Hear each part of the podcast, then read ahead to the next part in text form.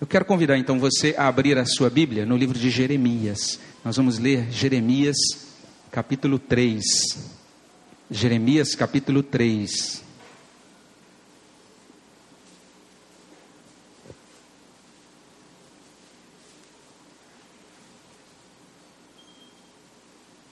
A partir do versículo 14.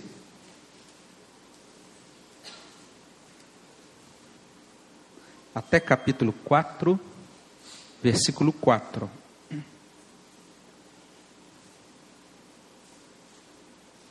Eu convido você a ler comigo, nós vamos ler a uma só voz. Jeremias 3, 14 até 4, 4. Vamos ler. Convertei-vos, ó filhos rebeldes, diz o Senhor, porque eu sou o vosso esposo, e vos tomarei um de cada cidade e dois de cada família, e vos levarei a Sião. Dar-vos-ei pastores, segundo o meu coração que vos apacentem com conhecimento e com inteligência. Sucederá que quando vos multiplicardes e vos tornardes fecundos na terra, então, diz o Senhor, nunca mais se exclamará: a arca da aliança do Senhor. Ela não lhes virá à mente, não se lembrarão dela, nem dela sentirão falta, e não se fará outra. Naquele tempo, chamarão a Jerusalém de trono do Senhor Nela se reunirão todas as nações em nome do Senhor e já não andarão segundo a dureza do seu coração maligno. Naqueles dias andará a casa de Judá com a casa de Israel, e juntas virão da terra do norte, para a terra que dei em herança a vossos pais. Mas eu a mim me perguntava: Como te porei entre os filhos, e te darei a terra desejável, a mais formosa herança das nações? E respondi: Pai me chamarás de mim não te desviarás. Deveras, como a mulher se aparta perfidamente do seu marido. Assim, com perfídia te houveste comigo, ó casa de Israel, diz o Senhor. Nos lugares altos se ouviu uma voz, pranto e súplicas dos filhos de Israel, porquanto perverteram o seu caminho e se esqueceram do Senhor seu Deus. Voltai, ó filhos rebeldes, eu curarei as vossas rebeliões. porque tu és o Senhor, nosso Deus. Na verdade, os outeiros não passam de ilusão, nem as orgias das montanhas. Com efeito, está a salvação de Israel. Mas a coisa vergonhosa devorou o labor de nossos pais, desde a nossa mocidade, as suas ovelhas e o seu gado, os seus filhos e as suas filhas. Deitemo-nos em nossa vergonha e cubra-nos a nossa ignomínia, porque temos pecado contra o Senhor nosso Deus, nós e os nossos pais, desde a nossa mocidade até o dia de hoje, e não demos ouvidos à voz do Senhor nosso Deus. Se voltares, ó Israel, diz o Senhor, volta para mim. Se removeres as tuas abominações de diante de mim, não mais andarás vagueando. Se jurares pela vida do Senhor, em verdade, em juízo e em justiça, então nele serão benditas as nações e nele se glorificarão. Porque assim diz o Senhor aos homens de Judá e Jerusalém: Lavrai para vós outros campos novos, e não semeeis entre espinhos. Circuncidai-vos para o Senhor, circuncidai o vosso coração, ó homens de Judá e moradores de Jerusalém, para que o meu furor não saia como fogo e arda e não haja quem o apague por causa da malícia das vossas obras. Esse é um texto de interpretação intrincada.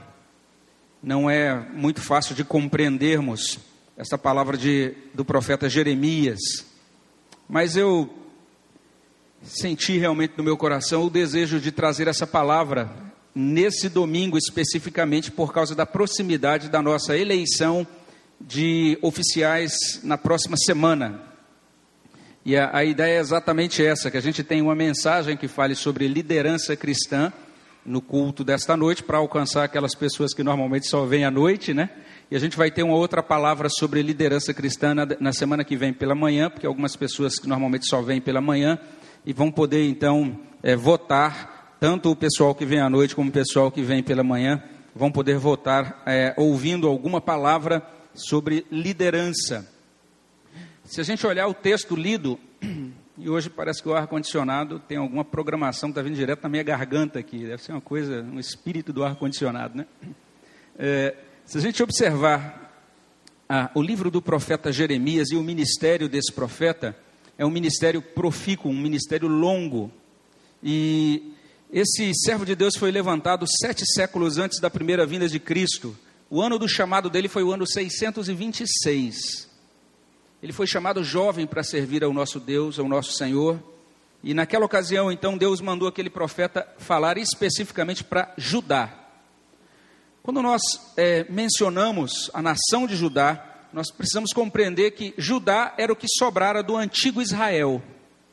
Lá nos tempos do rei Davi, e depois de Davi, Salomão, existia apenas uma nação de Israel, que na época de Salomão, então, atingiu o seu ápice, né, o seu ponto forte, de maior, de maior influência, de maior largueza, de maior poderio. Mas após a morte de Salomão, aquele reino uno foi partido em dois pedaços. Uma parte foi chamada de Reino do Norte e continuou sendo chamada de Israel, e uma outra parte, então, a parte que deveria ser chamada de Reino do Sul, convencionou-se de chamar então de Nação de Judá. O Reino do Norte, ele é, durou pouco tempo após a divisão dos reinos, e ele caiu no século VIII é, sob o Império Assírio. Os assírios, então, é, tomaram é, posse daquele reino, é, mataram grande parte da população, levaram é, muita gente para o cativeiro e colocaram ali naquela região onde era o reino do norte pessoas de diversas outras nações pagãs. E aquela região, então, ali do norte, ela se tornou depois na chamada nação de Samaria.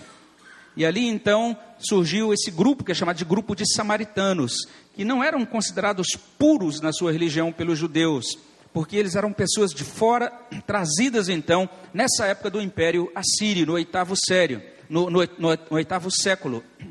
E o Reino do Sul, ele demorou um pouco mais para cair. Ele caiu no finalzinho do sexto século, no ano 587. Jeremias foi um profeta levantado nessa época, então, do reinado de Josias, nos tempos do rei Josias, e ele acompanhou então a, a vida espiritual da nação de Judá durante a vida inteira de Josias, durante todo o mandato de Josias, e ele continuou então acompanhando o mandato de outros reis. O rei Josias foi um rei muito especial na história de Israel. Ele, muito jovem, foi usado por Deus para iniciar uma reforma religiosa. Ele limpou a nação dos deuses pagãos. Ele fez uma reforma profunda Especialmente foi uma reforma que começou no ano 628, mas que chegou a um momento muito especial no ano 621, quando encontraram dentro do templo as escrituras sagradas. Encontraram o livro da lei que havia sido abandonado por muito tempo, e agora aquele livro foi encontrado e o rei Josias resolveu alinhar toda a vida da nação àquela palavra de Deus que ele havia recém descoberto.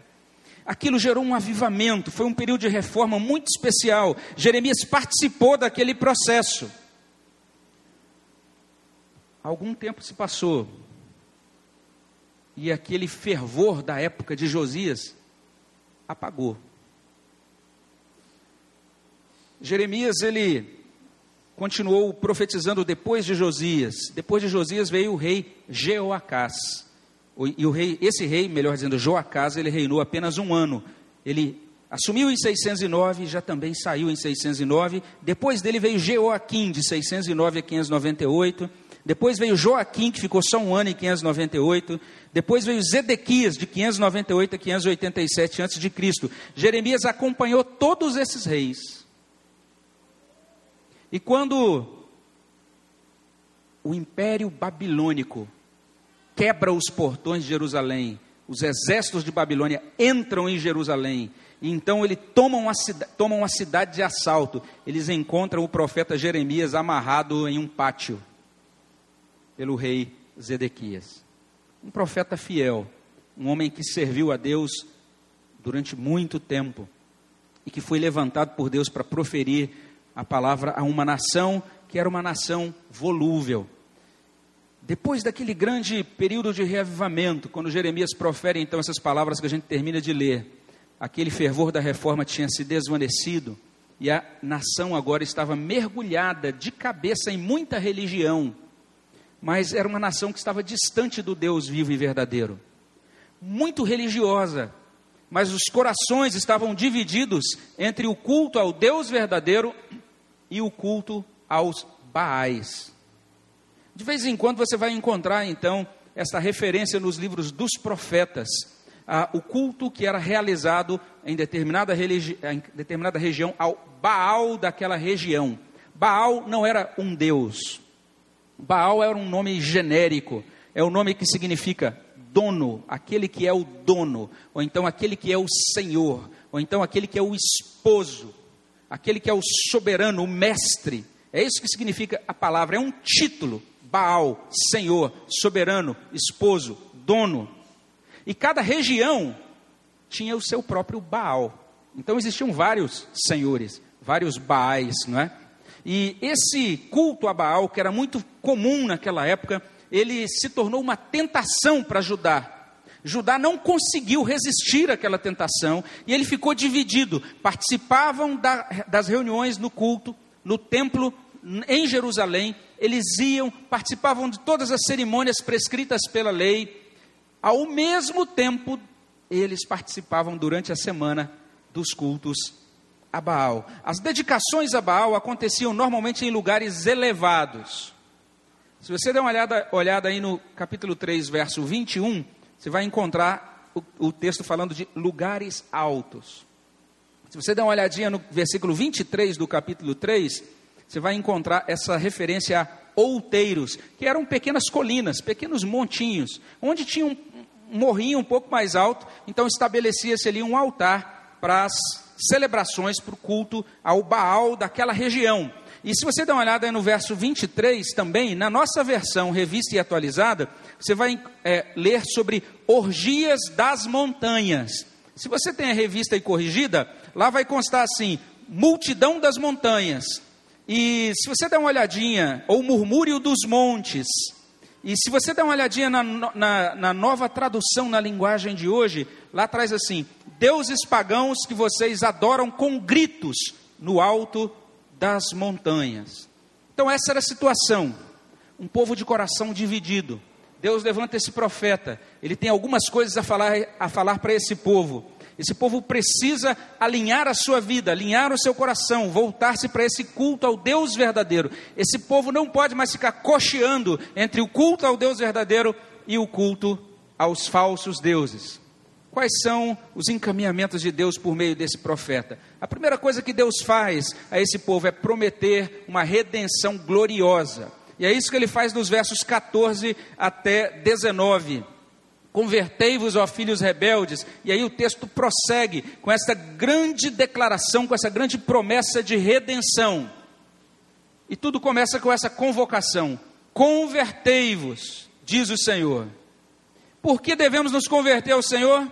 E aí o texto aqui traz uma declaração bombástica. Na nossa tradução em português, a, a, a gente lê simplesmente é, é, dessa maneira, que diz assim: porque eu sou o vosso esposo, e vos tomarei cada um, um de cada cidade, dois de cada família. Lá no texto hebraico está assim: porque eu sou o vosso Baal, eu, Deus, é quem sou o dono de vocês, eu, Deus, é que sou o mestre de vocês, eu, Deus, é que sou o senhor de vocês, o proprietário, o soberano sobre vocês, e eu vou tomá-los de cada cidade, e eu vou levá-los a Sião ele levará todos os convertidos a Sião. E aí seguem-se várias promessas ligadas à redenção, dos versos 15 até o verso 18. Ele diz no verso 15: No desfrute desta redenção que eu darei a vocês, eu lhe darei, eu lhes darei líderes segundo o meu coração. Está aí no verso 15: Dar-vos-ei pastores segundo o meu coração, que vos apacentem com conhecimento e com inteligência Deus promete também àquele povo multiplicação, fecundidade, aí no verso 16. Sucederá que quando vos multiplicardes, vos tornardes fecundos na terra, então diz o Senhor: nunca mais se exclamará, a arca da aliança do Senhor ela não lhes virá à mente, não se lembrarão dela, nem dela sentirão falta, e não se fará outra. Ou seja, toda aquela antiga aliança seria substituída. Aquilo que acontecia no passado, ou seja, o povo tinha garantia lá nos tempos do passado de que ele venceria as batalhas se ele estivesse de posse da arca da aliança. E quando a gente percebe, especialmente até o livro de Samuel, todos os enfrentamentos contavam com essa presença da arca da aliança. Era a segurança de que Deus estava com o povo, era a segurança de que Deus daria vitória ao povo. Deus está dizendo aqui: olha, vocês não precisarão mais daqueles artefatos, daqueles itens, de todas aquelas sombras da antiga aliança. Eu vou trazer a vocês, dar a vocês algo muito mais precioso, coisas novas, coisas melhores ligadas ao trono do Senhor. É o que ele, é o que ele está dizendo aí do verso 16, do finalzinho do verso 16 até o início do verso 17. Deus promete, com relação a essa redenção, corações amolecidos pelo seu espírito. Está lá no verso 17, no finalzinho. Ele diz assim: Já não andarão segundo a dureza do seu coração maligno eu vou converter vocês, eu vou redimir vocês, eu vou dar líderes segundo o meu coração, eu vou lhes dar multiplicação, vou fazer, fazê-los multiplicar, vou fazê-los fecundos. E ele termina no verso 18 dizendo isso: Eu restaurarei esta nação que está partida em dois pedaços. É o que ele diz no verso 18. Naqueles dias andará a casa de Judá com a casa de Israel. Não serão mais dois povos separados, eu vou produzir então essa grande unidade dos meus adoradores. E diz a profecia no verso 18: E virão juntas da terra do norte para a terra que dei em herança a vossos pais. Eu vou dar ao meu povo essa vida em unidade com os irmãos, essa restauração do Israel de Deus. Vida perdoada, vida produtiva, vida vitoriosa, vida santa, vida conectada a Deus e conectada também aos irmãos. É isso que Deus está prometendo aqui. Aquilo que a gente chama de experiência da família da fé, aquilo que a gente chama de vida abundante. Essa é a promessa. Deus promete uma redenção gloriosa. É por isso que Jeremias é chamado de o profeta da nova aliança. E ele vai lá no capítulo 31, ele vai destacar essa nova aliança no verso 31. Virão dias, diz o Senhor, em que firmarei com a casa de Israel uma nova aliança, não segundo aquela aliança anterior. Essa nova aliança e todas as promessas é, que são dadas por meio desse servo de Deus, elas se cumprem em Cristo. Então nós olhamos para esse trecho da palavra de Deus, pensamos nessa nação cujo, cuja devoção estava dividida. Qual é a solução de Deus para um coração cuja devoção está dividida? A solução de Deus é a promessa do Evangelho. São as promessas que têm relação com Cristo e os benefícios que estão contidos em Cristo. Tudo isso, então, que Jeremias aponta lá no Antigo Testamento, naquele sexto século antes de Cristo, tudo isso é trazido, é, é atualizado e é trazido a nós pelo Espírito Santo de Deus. Então, essa é uma das maiores necessidades do meu coração, do seu coração, do povo de Deus em todos os tempos. Quando nós somos seduzidos pelo pecado, nós precisamos ter renovada essa promessa maravilhosa dos benefícios que estão disponíveis a nós por meio do nosso Senhor Jesus Cristo. Não existe nada mais doce, não existe nada mais necessário a nós do que Cristo no Evangelho. Essa é a maior necessidade da nossa vida. E quando nós olhamos aqui, nós, nós louvamos a Deus, porque Ele levanta esse profeta para falar àquela nação, e ele começa a sua palavra com, essa, com essa, é, esse dito, com esse enunciado de redenção gloriosa. Mas esse chamado à conversão, ele precisa ser qualificado, ele precisa, precisa ser esclarecido. É por isso que, em segundo lugar, quando nós olhamos para esse texto, nós entendemos que Deus não apenas promete uma redenção gloriosa, mas Ele confronta o pecado vergonhoso. E aí então nós encontramos o texto a partir do verso 20. Deveras, como a mulher se aparta perfidamente do seu marido, assim como perfídia te houveste comigo, ó casa de Israel, diz o Senhor. Nos lugares altos se ouviu uma voz, pranto e súplicas dos filhos de Israel, porquanto perverteram o seu caminho. E a partir daí, isso prossegue então até o último versículo desse capítulo. Nós temos Deus convocando o seu povo a tomar consciência do seu pecado. Qual é a única esperança da nação de Judá? A única esperança da nação de Judá nesse momento de devoção dividida é ser adotada por Deus e confirmada na obediência sincera a Deus. É a única esperança. Se você olha para esse texto com cuidado, você vai encontrar o Senhor dizendo no verso 19, com muito carinho: Mas eu a mim me perguntava: Como te porei entre os filhos? Como te darei a terra desejável, a mais formosa herança das nações? E respondi: Pai me chamarás, de mim não te desviarás. Vocês precisam ser adotados por mim, eu preciso ser pai de vocês. Vocês precisam ter os seus corações alinhados em uma obediência sincera. Mas tem um problema aqui. Tem um obstáculo aqui. O obstáculo é que Judá está agindo para com Deus como uma mulher adúltera. É o que diz o verso 20. Deveras como uma mulher se aparta perfidamente do seu marido. E olha só, uma palavra antiga, porque o texto continua dizendo assim: assim com perfídia te houveste comigo. Eu não conheço ninguém da presente geração que usa a palavra perfídia. É uma palavra antiga. Significa literalmente traição. Deus está dizendo literalmente isso. É um termo hebraico que diz que o povo está agindo traiçoeiramente. O povo está agindo enganosamente, com dolo para com ele. E a analogia que Deus usa é essa analogia. Desde o início ele está tomando esta analogia e está trabalhando a partir dela. Ele é o esposo. Nós somos a noiva, nós somos a nação que ele desposou, nós somos o povo que ele desposou. E você vai ver essa imagem sendo repetida muito frequentemente no livro de Jeremias. E ele vai dizer, ele vai dizer: vocês estão agindo como uma mulher adúltera. E como é que isso acontece? Como é que isso se dá? O próprio Deus explica. Vocês estão fazendo isso quando vocês idolatram Baal, verso 21 e diante. E Deus faz referência então ao culto que era prestado a Baal. E tudo indica que era um culto muito animado.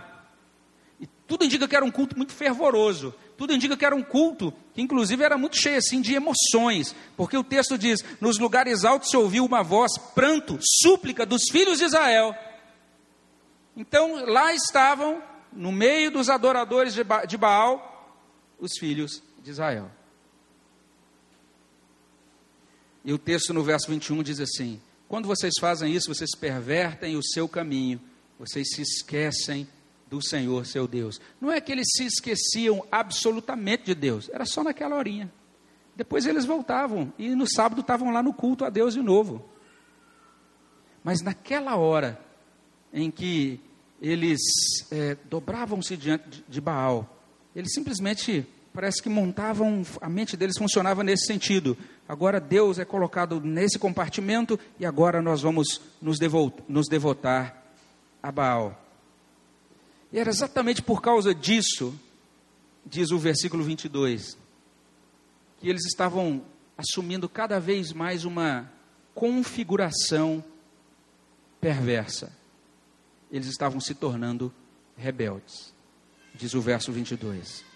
Voltai, ó filhos rebeldes. Porque é isso que acontece quando o nosso coração está dividido. E quando nós, de maneira é, consciente, praticamos o pecado que a gente sabe que desagrada a Deus. Quando nós temos consciência de que aquilo é pecado, Nesse, nesse, momento em que nós temos essa consciência e continuamos nessa prática, nós estamos, entre aspas, nos esquecendo do Senhor e vai sendo instilado dentro do nosso coração o veneno da rebeldia. Mas não é só isso, isso nos conduz para uma outra situação. Era por isso que eles estavam rebeldes, mas era por isso também que eles estavam doentes. É por isso que o verso 22, ele vai dizer dessa, dessa forma muito clara: Voltai, ó filhos rebeldes, eu curarei as vossas rebeliões. Eles precisavam de cura, eles precisavam realmente ser tratados pelo poder de Deus naquele momento. Eles precisavam da bênção de Deus, que estaria restaurando os seus corações para uma situação de paz, de pleno descanso na providência de Deus e de obediência ao padrão ou aos padrões da palavra de Deus. É, como é que se resolve essa questão da rebeldia? Como é que se resolve essa questão da doença espiritual? Não há outra possibilidade a não ser esta. Nós precisamos ter uma visão correta das coisas. E Deus ele ajuda o seu povo a ter uma visão correta no verso 23. Ele diz então para o seu povo: prestem atenção nisso. Na verdade, os outeiros não passam de ilusão, e nem as orgias das montanhas. Prestem atenção nisso, vocês estão sendo iludidos. Esse negócio da devoção dividida, e quando vocês estão lá mergulhados, no pecado. Parece que é bom, mas não é. Parece que é proveitoso, mas não é. É ilusão. Vocês precisam perceber que tudo isso não passa de ilusão. Entendam a realidade das coisas. No Senhor, nosso Deus, é que está a salvação de Israel. Versículo 23. Então eles precisavam ter uma visão correta das coisas, a fim de abandonar o pecado. E não apenas isso, se você olhar o verso 24, ele é muito incisivo, porque ele declara, ele demonstra de modo muito claro que eles não, essa visão correta era não apenas a necessidade de compreender que o pecado não passa de ilusão, mas como diz o verso 24, eles tinham que entender que o pecado é destrutivo. E o resultado do pecado é morte. É o que ele coloca no verso, 20, no verso, no verso 24. A coisa vergonhosa devorou o labor dos nossos pais, desde a nossa mocidade, as suas ovelhas e o seu gado, os seus filhos e as suas filhas, nossos filhos, nossas filhas, o fruto do nosso trabalho, a nossa vida toda está sendo engolida, está sendo devorada, está sendo destroçada. Nós precisamos compreender isso. É isso que Jeremias está dizendo aqui. Por quê? Porque nossos corações, os corações estão divididos. Isso não é uma metáfora. Isso aconteceu literalmente na história deles. Bastava eles olharem para o norte. O reino do norte virou paçoca, virou fubá. Foi demolido, foi destruído, totalmente destruído.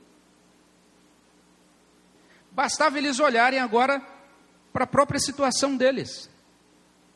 E quando diz aqui que os filhos estavam sendo devorados, isso não é figura de linguagem. É porque em muitas dessas celebrações a Baal existiam sacrifícios de crianças.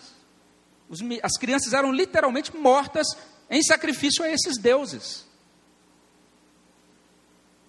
Deus está dizendo: vocês precisam enxergar, ter uma visão correta compreender que isso é ilusório, mas não é isso apenas, não, passa, não é uma ilusão é, inocente, sem consequência, é algo que está destruindo vocês, é algo que está trazendo morte para vocês. Verso 24. Mas não apenas isso. É necessário que vocês sintam vergonha pelo pecado.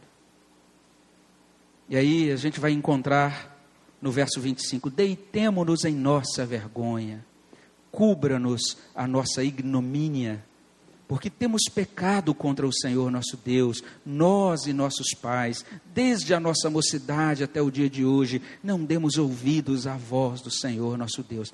Perceba então esse processo que não é de maneira nenhuma é, confortável de confrontação do nosso pecado.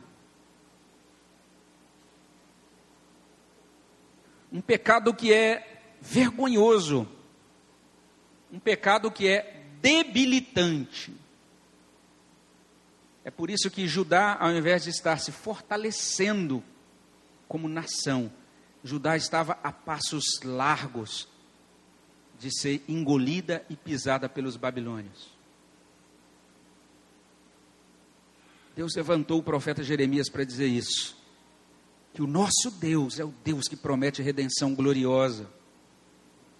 E ele faz isso porque uma das maiores necessidades de um povo seduzido pelo pecado é essa promessa maravilhosa dos benefícios que estão disponíveis a nós por meio do nosso Senhor Jesus Cristo, mas também essa consciência de que o nosso pecado faz separar, separação entre nós e Deus. E nós não podemos tratar Deus como um marido tolo, que é traído e que está tudo tranquilo e que continua nos tratando e interagindo conosco como se estivesse tudo bem. Deus está dizendo: Eu sou o seu esposo. Eu estou sabendo o que está acontecendo. Eu quero abençoar muito vocês. Mas Deus então ele faz essa confrontação. A confrontação de Deus nunca é só para nos fazer sentir vergonha. A confrontação é também para nos fazer sentir vergonha. Não pense, se você pensava que ser crente significa não passar por vergonha, você ainda não entendeu direito o evangelho. Dê uma olhadinha lá no livro de outro profeta, o profeta Ezequiel, capítulo 16. E olha lá o que diz esse outro profeta. Só para você entender melhor esse aspecto.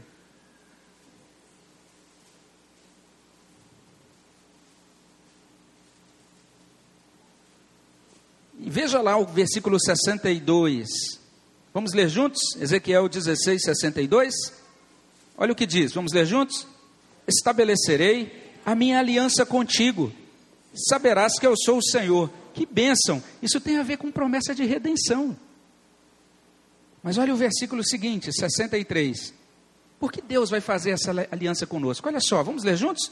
Para que te lembres e te envergonhes, e nunca mais fale a tua boca soberbamente, por causa do teu opróbrio, quando eu te houver perdoado tudo quanto fizeste, diz o Senhor Deus. Então, sentir vergonha pelo pecado cometido é algo santo, é algo bom, é sinal de que o Espírito Santo age em nós.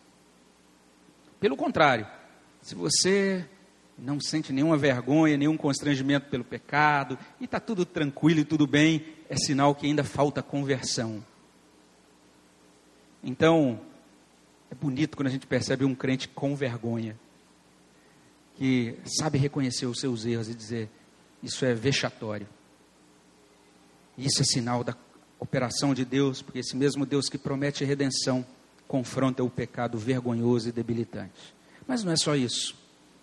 Não apenas Deus faz isso, Ele nunca faz apenas isso.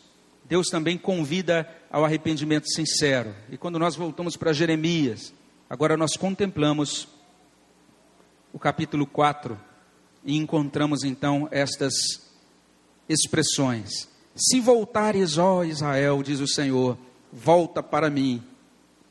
Se removeres as tuas abominações de diante de mim, não mais andarás vagueando. Se jurares pela vida do Senhor, em verdade, em juízo e em justiça, então nele serão benditas as nações, e nele se glorificarão. Porque assim diz o Senhor aos homens de Judá e Jerusalém: Lavrai para vós outros campo novo, não semeeis entre os espinhos. Circuncidai-vos para o Senhor, circuncidai o vosso coração, ó homens de Judá e moradores de Jerusalém, para que o meu furor não saia como fogo e arda, e não haja quem o apague por causa da malícia das vossas obras. Então, esse mesmo Deus que concede essa promessa de redenção gloriosa e que confronta o pecado vergonhoso, ele convida ao arrependimento sincero. É assim que ele faz. Ele sempre conversa conosco e nos confronta para nos trazer para mais perto dele. É sempre uma interação pactual, uma interação em amor. Ele está querendo que nós nos aproximemos dele, que nós o amemos mais, que nós o amemos melhor. Ele quer dissipar do nosso coração qualquer tipo de duplicidade e nos dá uma entrega, uma experiência de devoção completa a Ele. E aí ele vai, nesse texto, de modo muito interessante, eh, ele vai incluir nesse texto duas vezes a mesma conjunção lá no hebraico. Aqui na nossa tradução aparece três vezes na revista e atualizada, na revista corrigida, é, que está bem fiel ao texto hebraico, ela só aparece duas vezes lá. É essa conjunção se. Se voltares, diz aí o verso primeiro. Então, esse convite ao arrependimento é um convite realmente à mudança de direção, a um novo encaminhamento. Agora, não mais dirigindo-se aos lugares altos para o culto a Baal, mas agora sendo levado por Deus a Sião, ao lugar da verdadeira adoração. Essa é a convocação de Deus aqui nesse, nesse texto. Ele diz que isso tem um aspecto extremamente negativo. Ele vai mostrar que o arrependimento sempre vai ter esse elemento que é colocado aqui em segundo lugar: se removeres as tuas abominações, é dizer não ao pecado fazer isso imediatamente, removendo as abominações de diante de mim. Ele diz: quem faz isso não anda mais vagueando. A ideia do texto é literalmente essa: que enquanto temos o coração trincado, nós permanecemos confusos. Nós caminhamos para cá, caminhamos para lá, não seguimos uma direção, não, não caminhamos com segurança. E a ideia do texto é isso. Isso normalmente sinaliza que algumas coisas precisam ser removidas da nossa vida.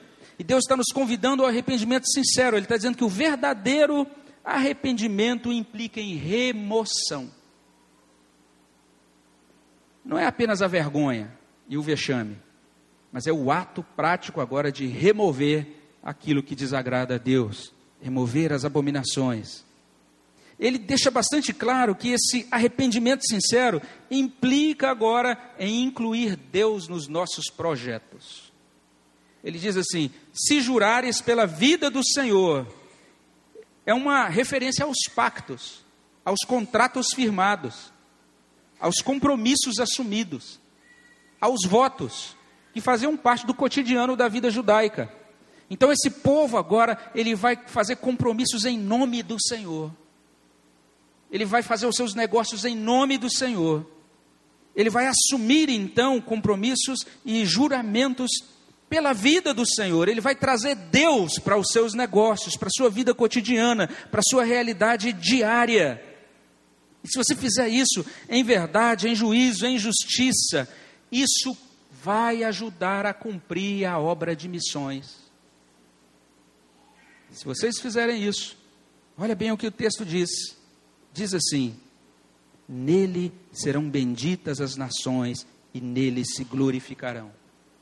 Porque a maior necessidade para o cumprimento da obra missionária são vidas santas. É as pessoas poderem olhar para a igreja e dizer: Eis ali o que é o conhecimento desse Deus. Olha o que é uma vida de libertação. Estou vendo na, naquele povo lá.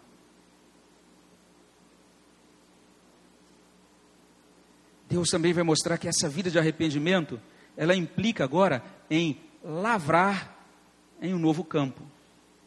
Deixar de ficar tentando construir as coisas e encaminhar as coisas nas bases antigas. Começar agora a desfrutar dessa novidade de vida que Deus dá a nós. E aí nós encontramos isso no verso 3: Porque assim diz o Senhor aos homens de Judá e Jerusalém: Lavrás para vós outros campo novo, não semeeis entre espinhos. Deixa de tentar produzir fruto nessa terra cheia de espinhos. Vocês precisam lavrar em campo novo. E aí então finaliza o texto dizendo isso. Isso corresponde, literalmente, a rasgar o coração, a deixar o coração ser operado, a o coração ser tratado por esse ato cirúrgico aí no verso 4: Circuncidai-vos para o Senhor, circuncidai o vosso coração ó homens de Judá e moradores de Jerusalém, para que o meu furor não saia como fogo e arda, e não haja quem o apague por causa da malícia das vossas obras. É Deus prometendo redenção gloriosa, é Deus confrontando o pecado vergonhoso, é Deus convidando ao arrependimento sincero. Algumas coisas estavam acontecendo em Judá que depois vale a pena você olhar para outros lugares aqui do livro de Jeremias. Mas dentre essas diversas coisas, o povo de Deus estava errando por causa da sua liderança. Jeremias vai se levantar e vai proclamar a palavra de Deus a uma liderança corrupta. Depois leia os últimos capítulos de Jeremias e veja o que o rei Zedequias, por exemplo, fez com aquele profeta. O modo como ele foi maltratado, o modo, o modo como ele foi jogado em um poço, o modo como ele foi humilhado. Leia depois, especialmente os capítulos 23, 24 de Jeremias com calma, e veja o que aquele profeta fala sobre os sacerdotes, sobre os profetas, sobre a liderança espiritual daquela nação. Uma liderança que não correspondia então ao coração de Deus. É por isso que aqui, nesse contexto então de redenção gloriosa, no verso 15, o profeta diz assim: Dar-vos-ei pastores segundo o meu coração, que vos apacentem com conhecimento e com inteligência. E aqui então eu gostaria de concluir com duas aplicações. A primeira aplicação é uma aplicação para todos nós olharmos as nossas vidas à luz desses três blocos, versículo 14 a 18, esse chamado, essa promessa de maravilhosa redenção, de, de redenção graciosa, de benefícios em Cristo. E nós precisamos olhar para essa promessa e reconhecer o, do quanto nós precisamos desfrutar dessa redenção em Cristo. Do quanto aqui nós encontramos tudo o que é necessário para a nossa vida espiritual, para, no, para aquilo que diz respeito ao nosso desenvolvimento em piedade. Do quanto em Cristo nós encontramos toda a provisão espiritual nas regiões celestiais para a nossa caminhada. Mas também nós precisamos olhar para esse segundo bloco, versos 19 até o finalzinho do capítulo 3 e perceber o quanto que o pecado é debilitante. E o quanto ele prejudica a nossa caminhada. E se nós constatarmos, à medida em que lermos isso, pecado na nossa vida, nós precisamos dizer: Senhor, basta. Eu não posso permanecer mais assim. Eu preciso me deitar em minha vergonha, cobrir-me com ignomínia, porque eu tenho pecado contra o Senhor meu Deus eu, meus pais, desde a minha mocidade até o dia de hoje, não tenho dado ouvido à voz do Senhor. Esse reconhecimento franco, sincero do pecado. Precisamos também nos olhar à luz desse terceiro bloco, capítulo 4, 1 até 4. Deus está dizendo: olha, o negócio é seríssimo, mas tem solução. E a solução é o seu arrependimento. Volte-se, Israel, volta para mim. Olha o chamado gracioso de Deus remove as abominações de diante de mim. Não dá para continuar com as duas coisas. Você não pode continuar manquejando. Você precisa voltar para mim e deixar essas coisas de lado. Você precisa me incluir nos seus projetos. Você precisa restabelecer o seu trabalho em cima de um novo princípio. E hoje eu falei sobre isso com outras palavras, quando eu disse isso que nós precisamos assumir a cruz e precisamos caminhar no poder da ressurreição. Mas eu gostaria de chamar também a atenção dos irmãos, especificamente agora para esse verso 15. E nós estamos colocando aqui no nosso boletim, eu avisei isso hoje de manhã, que nesta semana nós estaremos buscando a Deus de maneira especial, considerando que na semana que vem nós estaremos elegendo oficiais para a nossa igreja. Deus ele tem uma promessa muito graciosa, muito preciosa aqui. E a promessa de Deus é essa: que ele nos dará pastores. Entenda que Jeremias, quando ele usa a palavra pastores, Ezequiel, quando ele usa a palavra pastores, ele não está falando de um pastor presbiteriano, de um ministro do evangelho. Não é isso. Essa palavra pastores, lá no Antigo Testamento, significava literalmente aqueles que lideravam a nação. Era a palavra que hoje talvez corresponderia a governo da nação. Era aqueles que tinham que tomar os cuidados para a provisão da nação, para gerenciamento da nação, para o cuidado espiritual da nação, porque trata-se de um princípio teocrático, esse princípio da interação de Deus com seu povo no Antigo Testamento. Então está falando da liderança. Eu vou dar a vocês uma liderança, diz o Senhor. E não é uma liderança qualquer, é uma liderança segundo o meu coração que vai conduzi-los segundo o meu propósito, segundo a minha vontade. Então eu gostaria que você pensasse nisso, que você pudesse lembrar-se durante essa semana, todos os dias, de Jeremias 3,14, e pudesse orar todos os dias. Deus abençoe para que na semana que vem sejam estabelecidos na liderança da igreja os líderes segundo o teu coração. A palavra de Deus diz isso, que esses líderes, eles apacentariam o rebanho de Deus com conhecimento e com inteligência. Outra tradução traz consciência e com inteligência. Mas essa é a ideia, que eles são pessoas que vão usar o bom senso, que serão dotados por Deus de sabedoria, serão dotados por Deus de capacidade para resolver os problemas, para encaminhar a vida da igreja, para encaminhar a vida do povo de Deus. E preste atenção no verbo inicial: dar-vos-ei. Então a ideia toda é que esses líderes, segundo o coração de Deus, eles são uma dádiva de Deus, são um presente de Deus. Boa liderança é presente de Deus. Má liderança, não pense que não venha de Deus também, não. É de Deus também. É dado por Deus normalmente como juízo, como disciplina. Então nós precisamos dizer: Deus, dá-nos boa liderança, segundo o teu coração. Eu quero convidar você a orar essa semana por isso.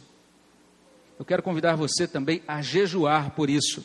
O livro de Atos, capítulo 14, ele traz esse registro, né, de que a igreja, naquele processo de escolha dos seus líderes, dos seus oficiais, ela então reuniu-se para eleger, para é, está elegendo e instalando oficiais com orações e jejuns, Atos 14, 23. Então, nessa semana que inicia, já agora de 17 a 22, eu quero convidar você, que é membro dessa igreja, ore, jejue. Se você puder, disse, ah, pastor, eu não consigo jejuar por muito tempo, acho que só, sei lá, entre o café da manhã e, e o almoço, porque normalmente eu tenho um lanche no meio. eu vou começar jejuando aquela barra de cereal entre o, o, café da manhã e o almoço. Deus conhece os seus limites, não tem problema com isso. Faça isso, Deus está vendo o seu coração. O importante é que a gente esteja, esteja se colocando essa semana na, na, na presença de Deus, dizendo: Deus, dá-nos líderes segundo o coração do Senhor. Ore por isso, jejue por isso. E se você quiser fazer isso mais de uma vez, que seja de acordo com a sua consciência. Nas nossas reuniões de oração nessa semana também nós vamos estar lembrando disso. E eu queria que você viesse votar na semana que vem, depois de ter orado. Não venha votar sem orar, sem ter buscado essa direção de Deus. Porque o povo de Deus no tempo de Jeremias sofreu por causa então de pastores que pastoreavam segundo os seus próprios corações, líderes que lideravam segundo as suas próprias seus, seu próprio entendimento. E nós precisamos de líderes segundo o coração de Deus, que apacentem com conhecimento de Deus e com inteligência concedida por Deus. Então, esse é o convite desse trecho do profeta Jeremias. O convite de Jeremias é simples. Nós precisamos estar diante de Deus inteiros. Nós precisamos nos dar a Ele inteiros. Nós precisamos caminhar com Ele inteiros. Esse é o Deus que nos salva de uma maneira é, graciosa. E a salvação de Deus implica na, na sua obra em nossa inteireza. Hoje a gente falou rapidamente sobre a ressurreição do corpo, chamando atenção para isso, que Deus nos ressuscitará, Ele nos glorificará inteiros. E esses que serão glorificados inteiros serão exatamente aqueles que se consagram a Ele hoje inteiros. E esse é o chamado de toda a palavra de Deus, do início ao fim, que nós devemos amar esse Deus de todo o nosso coração, com toda a nossa força, com toda a nossa alma, com todo o nosso entendimento. Devemos fazer isso reconhecendo como a mais preciosa, a, a coisa mais preciosa e a coisa mais valiosa da nossa vida. E nós vamos fazer isso hoje, vamos fazer isso agora, nos colocando de pé, vamos orar a Ele, vamos pedir a Ele que nos ajude a caminhar com Ele em inteireza de coração. Senhor, no nome de Jesus, nós queremos agradecer ao Senhor por esse convite, que é um convite, Senhor Deus, da tua graça, repetido várias vezes nas Sagradas Escrituras. O convite para que nós caminhemos inteiramente com o Senhor. Assim como na relação conjugal, o marido tem que ser inteiramente da esposa, a esposa tem que ser inteiramente do esposo. Nós louvamos ao Senhor por essa analogia tão instrutiva que o Senhor nos dá por meio do profeta Jeremias. O Senhor é o nosso esposo. E nós, ó Deus, somos então agraciados por termos sido tomados pelo Senhor, como esposa do Senhor. E como diz a tua palavra, a esposa que o Senhor deseja apresentar sem mácula o Senhor deseja apresentar santa e sem defeito, por meio então dessa lavagem de água pela palavra. Nós pedimos que a tua palavra, Senhor Deus, nos purifique, nos embeleze para o Senhor. Nos traga, Senhor Deus, para uma relação de cada dia, Senhor Deus, mais sinceridade de alma, mais sinceridade de coração. Uma vida de maior consagração, de maior devoção, Senhor. E para que fazendo isso, as nações se convertam a Ti, para que nós possamos cumprir o nosso mandato nessa terra, fazer diferença dentro da história, como povo que ama ao Senhor e que no poder desse, desse amor é usado também, ó Deus, para transformar outras vidas para a Tua glória. É o que nós pedimos no nome de Jesus. Amém, Senhor Deus.